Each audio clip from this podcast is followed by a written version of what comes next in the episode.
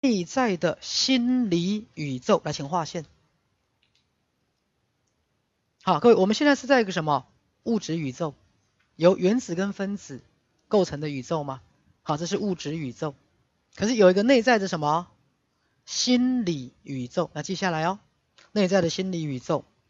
而我们的物质宇宙其实是从它出来的。好，我们把本跟末搞清楚。物质宇宙来自什么？内在的心理宇宙。所以一定是内在的心理宇宙先存在，才诞生物质宇宙。那光是这个理论跟我们的科学就不一样了，有没有？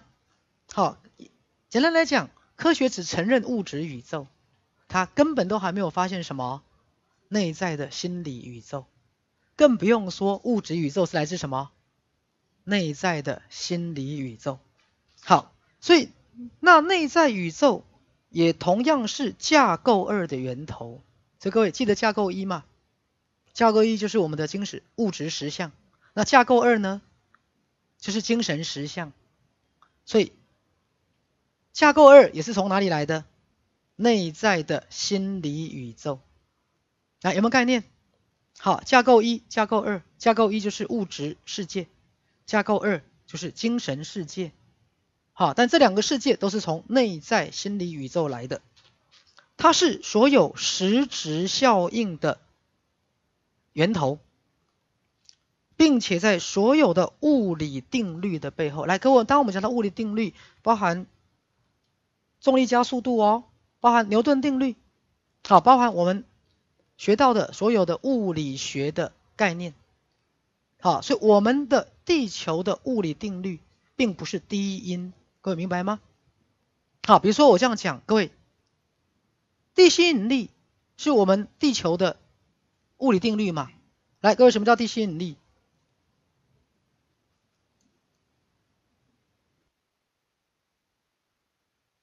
很聪明的，知道我要做什么。来，什么叫地心引力？那牛顿不是被苹果砸到吗？哈，因为。地球的质量产生一个引力，而这也是一个质量。好，那两者之间的引力跟质量成正比，距离成什么反比？所以距离越远，地心引力越弱。当到了太空，就会怎么样？飘走嘛，就飘走了嘛。好，各位，地心引力好，那地心引力为什么存在？因为你在肉体里面呢，这样明白了吗？那当你灵魂出体的时候，你还受地心引力的控制吗？对，各位，所以第一层的灵魂出体不受地心引力的控制，可以离开地球；第二层的灵魂出体可以离开这个哈太阳系。第三层的灵魂出体可以到更远，明白了吗？那为什么会有地心引力？我刚刚讲的，因为你在肉体里面，来，所以地心引力是灵魂的定律吗？来，是不是？不是，为什么？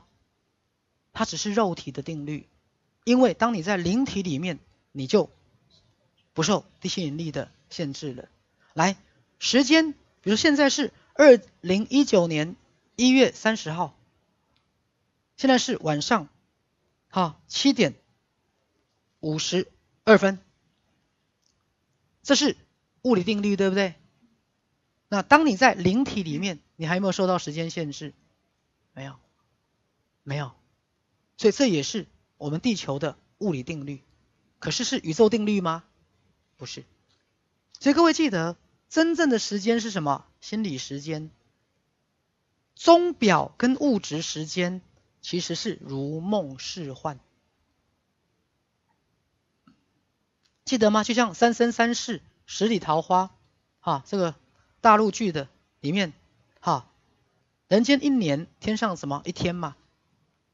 对，好，所以夜华来到地球投胎，哈，过三十年，天上只过了多久？三十天，有没有？只过了三十天，对，所以我们的时间并不是宇宙定律，因为当你在灵体里面，你感受到的时间就不一样。好，所以以前讲嘛，天上一天，人间一年嘛，来，明白这个意思哈。所以我们在讲不同宇宙的定律，不同宇宙的定律。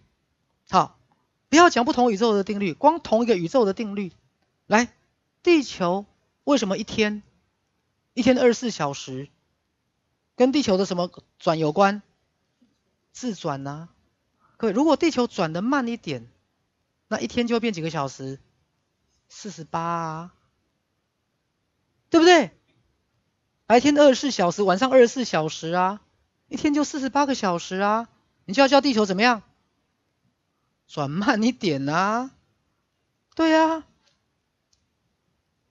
这样明白吗？好，所以就算在物质实相。时间有没有相对？有啊，地球转慢一点，一天就四十八个小时啊。对，OK，好来，所以赛斯说，这样的一个内在宇宙，不但跟我们的物质物质宇宙不一样，而且需要一个全新的物理学。有没有发现？全新的什么物理学？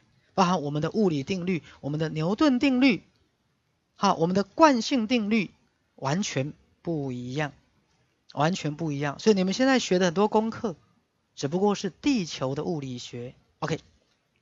需要一个全新的物理学，才能对其实相真正或实际的解释。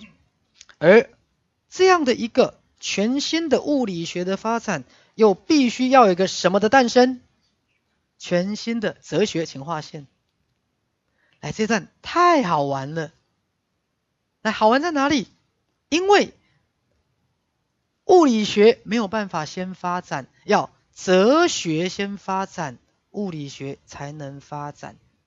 各位，所以你们一定是在概念上先扩展，人生才会开阔。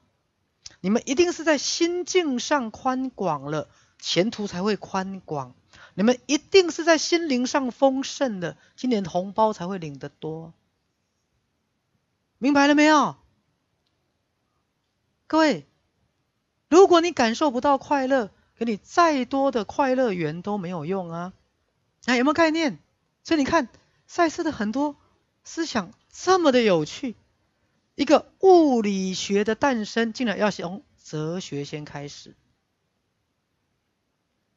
一个全新的物理学，因为物理学没有办法先发展，必须先发展一个全新的哲学。各位，就话像我问各位，是科学先发明出来，还是科幻小说先发先产生？哪一个先发生？当然是科幻小说先嘛，一定是先有科幻小说，才科学才进步嘛。知道我在说什么吗？难道是先有科学才出现科幻小说？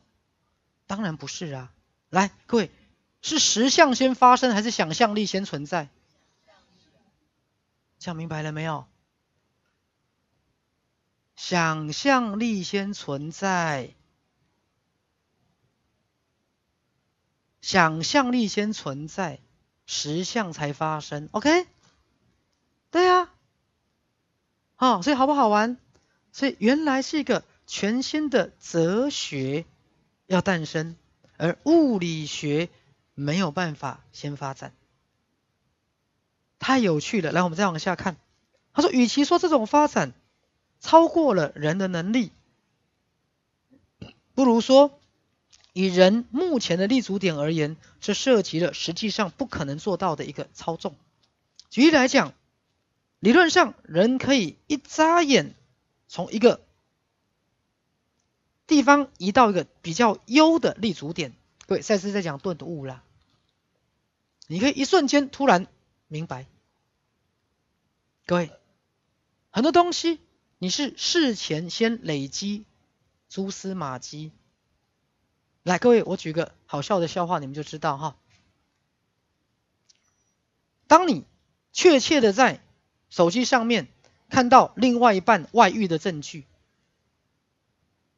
你是不是电光火石之间瞬间串联了他这半年行为的怪异，从买新香水，到偷偷去厕所打电话，到有时候在办公室忙得很晚，到有时候在身上闻到不明的香水味，到有时候接到无声电话，你是不是在确看到确切证据的时候，突然把这半年所有的东西都串联在一起？那叫什么？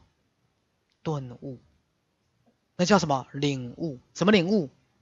啊，多么痛的领悟！我以为你是我的全部，有没有？来，各位，有没有发现人脑很好玩哦？好，通常你是后来一个确切的证据，再把前面所有的什么蛛丝马迹怎么样串联在一起，这是。渐修跟顿悟，好，那顿悟其实是要渐修。那各位老实说，我们现在坐在这边读赛斯书，就是在渐修，就是在渐修。你们就是在渐修，对呀。好，你们在听赛斯的有声书做冥想，就是在渐修。好，而且今天很好笑，好，每次同学在睡前做的冥想，好像有时候做梦就会梦到许医师，梦到徐医师帮他做家族治疗。梦到徐医师帮他做个别心理治疗，而且都不用付钱，也不用排队，啊，好，所以大家努力做练习吧。来，所以，哈，再次说，我们目前必须大半的用比喻，那比喻可以引导我们鲁伯或少数其他人到一个更有利的观点，而使得某种要进变得可能。各位。就是扩大你的什么观点？好，慢慢扩大你的思维，到有一天是一个不只是知性上的要进，也是一个什么直觉跟头脑意志的一个要进，全部都融合而且集中在一起。各位，就是所谓的开悟的意思。从你们开始，好，接触赛斯心法。一个一个观念渐渐打开，然后日积月累，到有一天一个知性上的直觉跟意志上的什么要进，那从这个地方的理解度到那个地方，你就会发现自己为什么渐渐不同了。所以赛斯心法的修行是逐渐的什么积累，好，就好像我一直跟各位讲。信念创造实相不是一天两天，所以为什么慢性病要四五十岁、五六十岁才开始出现？它是什么？累积，累积，所有的东西都在累积。你现在不见得看得到效果哦，所以你现在同时在累积可能正的能量，累积到某一段时间你就爆发。好，就像学士今天看到个新闻啊，在美国纽约州上有一个卡车司机，好像又生病又穷，然后又很不快乐。后来有一天，他就用身上最后剩下的五块美金去买一张大乐透，就中多少？啊？九十六亿新台币。九十六亿新台币，好，扣掉税怎么样？好像变成嗯五六十亿吧，我不知道。好，Anyway，他中了九十六亿新台币的大乐透。每次看到这种新闻，我就觉得怎么会有人要自杀呢？各位，每次想不开的时候干嘛？去买个张乐透，好，花不了你多少钱，至少代表你还有什么？希望好，我不要，我不要各位花大钱，好，五十块就可以了，一张多少？二十五块是？五十块就好了，你不要花大钱。好，当你有想不开的念头，就去买一张乐透。好，后来记者访问他，一个黑人，卡车司机，又穷又病，长得又难看，身上只剩五块美金，去买一张大乐透，中了九十六亿。新台币，好像是上礼拜的新闻，上礼拜才发生的，上礼拜才发生的最近的新闻。啊，各位，好，徐师不是要你们去，好投机，不是，是要告诉你怎么样，生命永远什么，有希望，生命永远有希望。对，好来，所以刚讲，你慢慢的积累，好，好的能量的积累。时间一到，它一定产生好的实相。同样，比如说慢性病，同样，比如说癌症，它是瞬间发生的吗？绝对不是，它是什么？积累、累积。所以各位，信念创造实相不是一天两天，因为信念本身就会聚集能量。所以信念创造实相，有时候是十年、二十年。所以你们今天所有的实相，也都是过去所有的信念跟情感的什么累积。同样的，你五年后、十年后，就是你今天的信念。对，记得哦。五年后，你十年后，你的信、你的实相就是什么？今天的信念。十年后、二十年后，你会不会有慢性病？就是今天的信念。来，明白了吗？所以你们到底在累积什么信念？你们要去觉察，因为到时候，哈，一定是实相出现了，你才在那边 觉得不到腰了哈。好，那哭着喊爸爸，各位明白吗？好，这就是以前我一直告诉大家，一般的可怜的众生，跟赛斯家族的修行人的不一样。一般可怜的众生，要等变成结果了，实相出现了，慢性病出来了，痛苦出来了，恐惧出来了，悲惨的实相出来了，他才去找什么原因？那你们呢？你们现在就在找，你们现在就开始。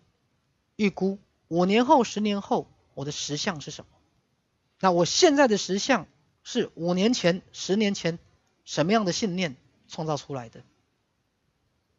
好，所以你们创造实相，各位，好，它就有一点像是什么概念？什么？就是有一块土地，好，我种了春夏秋冬都会开花的植物啦。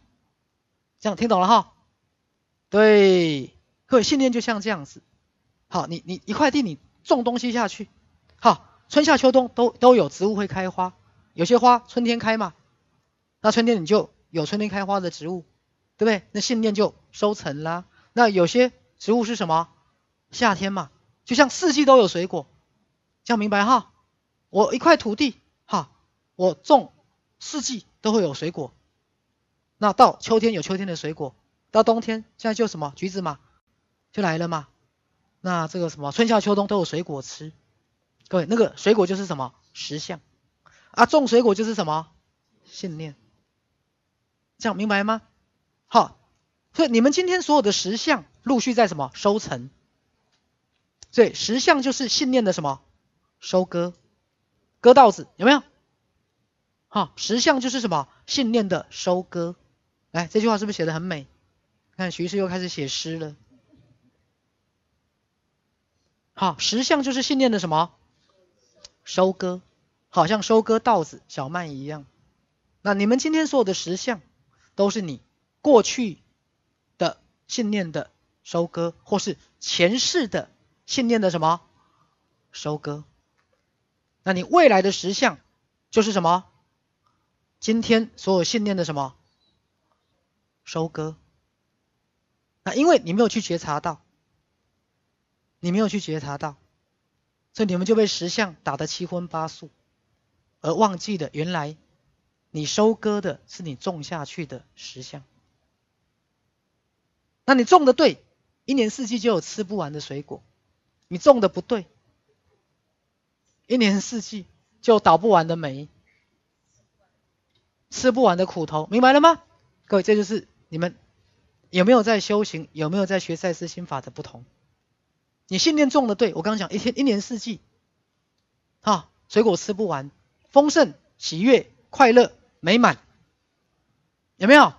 你种的不对，从年头到年尾吃不完的苦头，贫困、生病、不快乐、被背叛、倒霉，来有没有？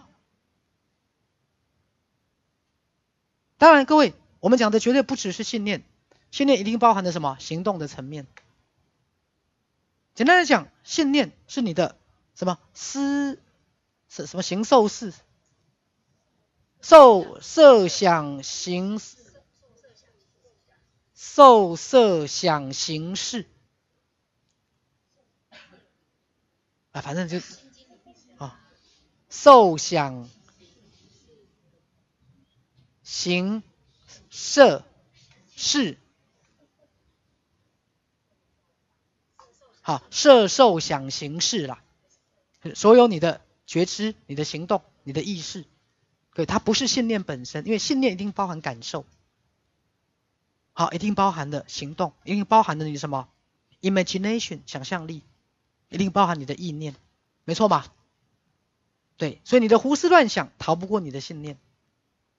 各位，怕鬼的人，他的胡思乱想一定跟鬼有关吗？没错嘛。好，所以纵使你的胡思乱想，也是跟你的信念有关。好，来，我们再回到。